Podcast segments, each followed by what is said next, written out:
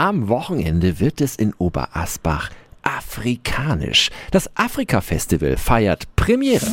365 Dinge, die Sie in Franken erleben müssen. Von Freitag bis Sonntag können Sie auf dem Rathausplatz das Flair des schwarzen Kontinents kennenlernen. Organisiert wird das Festival von Salit Huber. Guten Morgen. Schönen guten Morgen. Was können Besucher beim Afrika-Festival alles erleben? Wir haben Ständer dort, die handgemachte afrikanische Ware verkaufen. Wir haben unterschiedliche afrikanische Essen, Ost, West, und wir haben auch Bühnenprogramm wie, wir haben Trommler, wir haben Afrobeat-Künstler.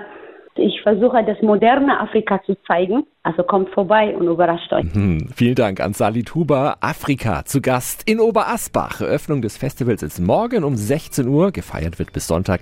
Der Eintritt ist frei. Alle Infos gibt's auch nochmal online auf radiof.de.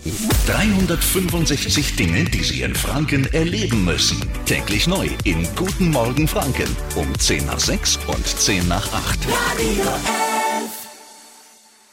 Die heutige Episode wurde präsentiert von Obst Kraus. Ihr wünscht euch leckeres, frisches Obst an eurem Arbeitsplatz? Obst Kraus liefert in Nürnberg, Fürth und Erlangen. Obst-Kraus.de